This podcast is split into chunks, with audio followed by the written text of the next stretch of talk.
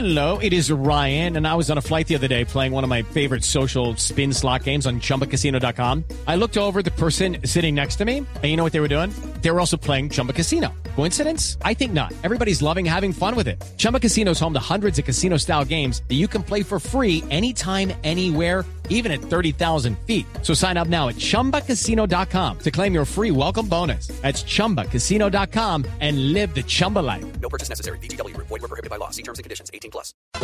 A mí me gusta el chivo con ¿Que le gusta el con El chivo con Ah, vino, no, es que entendí creo.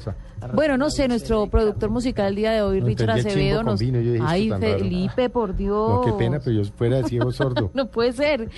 Está hablando de otra cosa. Esto es del Gran Combo y nuestro productor musical nos ha traído muy buena música a propósito del tema gastronómico del día de hoy. Daniela Morales, también nuestra productora, han estado muy atentos para poder darnos este gustazo que con la voz, con la imaginación nos lleva a conocer el cielo y a Juan Manuel Barrientos. Usted, ustedes van a ver las fotografías que tenemos en la red. Uno lo ve, digamos, pequeño, cuando digo pequeño es menor de edad, jovencito, pero... Sí, tragaños. Uno dice, este muchacho tiene 22 años, ¿no? ¿Y tiene cuántos? 29. No, pues, 29, imagínese, y eso, pero es apasionado, es intenso, como usted decía, Felipe, cuando estábamos comenzando nuestro programa. Bueno, para aquellas personas que acaban de llegar, estamos hablando hoy de la cocina creativa con un cocinero, Juan Manuel Barrientos, que es súper exitoso en Bogotá y en Medellín, porque ha creado un restaurante que se llama El Cielo Reconocido y nosotros, eh, respondiendo a sus inquietudes, lo invitamos hoy a Mesa Blue. Así es, bueno, y la veo con lápiz y papel. Vamos no, a... yo sí aprendo, aprendo. Aprende o aprende, sí.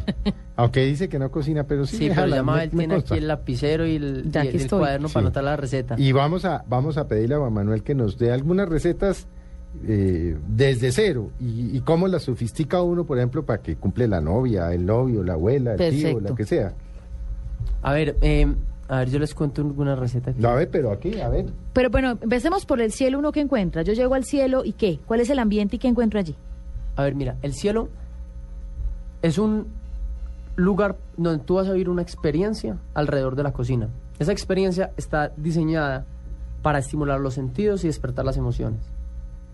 ¿Cómo es eso? Empezamos bien. Vamos bien. Eh, entonces, nosotros lo que hacemos es que basamos, como te contaba, todo en las, en las raíces colombianas, luego en las técnicas y los ingredientes, tanto ingredientes colombianos, que son casi el 85-90%. de Por ejemplo, ¿qué ingredientes sí no, o sea, nosotros tenemos desde, digamos que los ingredientes colombianos los dividimos en los populares, que son los que encuentras en un mercado común y corriente, de naranjas, azúcar, leche, etcétera, hasta los de investigación, en donde lo que hacemos es que vamos, tenemos unas, eh, nosotros somos una fundación que se llama El Cielo para Todos, que tiene varios proyectos sociales y uno de ellos es apoyar a comunidades vulnerables, comunidades eh, recolectoras, comunidades de siembra, de cultivos de, de- de reemplazo de cultivos ilícitos, que han recuperado sus campos. Entonces, a través de centros de acopio en pueblos y, y en, y en varias ciudades, lo que hacemos es que les compramos a un precio justo. Entonces, por ejemplo, tenemos nueces de choibá, que son nueces del árbol de choibá. Que ¿De se- dónde son? Esas son de- de Córdoba. Y básicamente lo que hacen los, los campesinos es que, como son árboles de más de 200 años, no los pueden cosechar, sino que tienen que esperar a que las nueces caigan, recogerlas del piso y luego hacerles dos o tres cocciones Bellísimo. para luego para que luego nos lleguen al cielo. Eso es- por ejemplo, las nueces de choibá son, eh, yo estoy enamorada de ellas porque primero cuando tú te las comes son más duras que una, hazte cuenta como una almendra, más alargada, es más dura, pero cuando tú comes es como si estuvieras comiendo madera dulce. Mm. Entonces es, es como esa sensación de que yo cuando he comido madera en mi vida, entonces yo ahí tengo mi... mi, mi, mi ¿Cuál otro? ¿Cuál otro, Juan? Bueno, hay mu- hay frutas del Amazonas tenemos muchísimas, copo azúcar. Ese sí es de camu. Amazonas, sí. ¿Cómo, camu camu? camu camu es una es un cítrico. Hazte cuenta si tú juntas el dedo índice con el pulgar, es de ese tamaño. Si tú te comes un camu camu, es como si te estuvieras comiendo 200 naranjas en la misma cantidad de vitamina C. Es la fruta más cara vendida del mundo y solo se vende en Japón.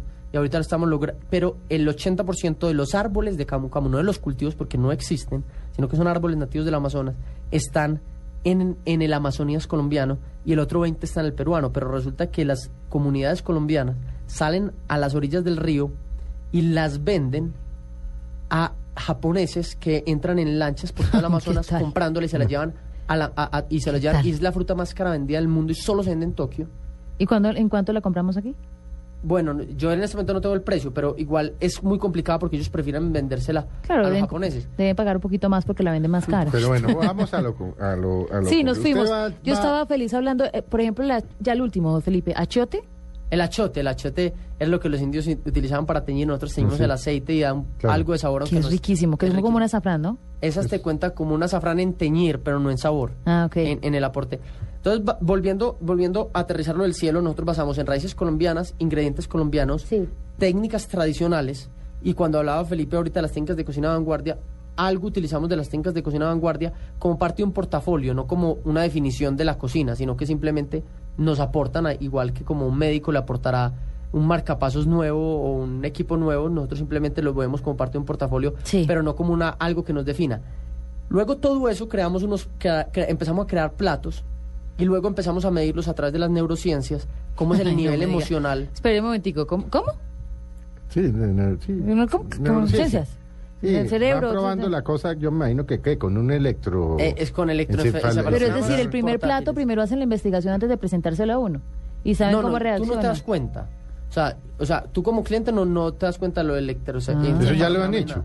Nosotros ya lo hemos hecho. Entonces nosotros lo que hacemos es que medimos el nivel emocional de cada plato, lo tratamos de potenciar a medida de que el cerebro nos da, va dando información de leer el cerebro límbico del cerebro reptil y luego cogemos esos picos que generan cada plato y cada y, y a pesar de que cada plato tiene su identidad, sus ingredientes, su mística como, desde, desde donde nació, cada plato tiene una identidad para nosotros también emocional.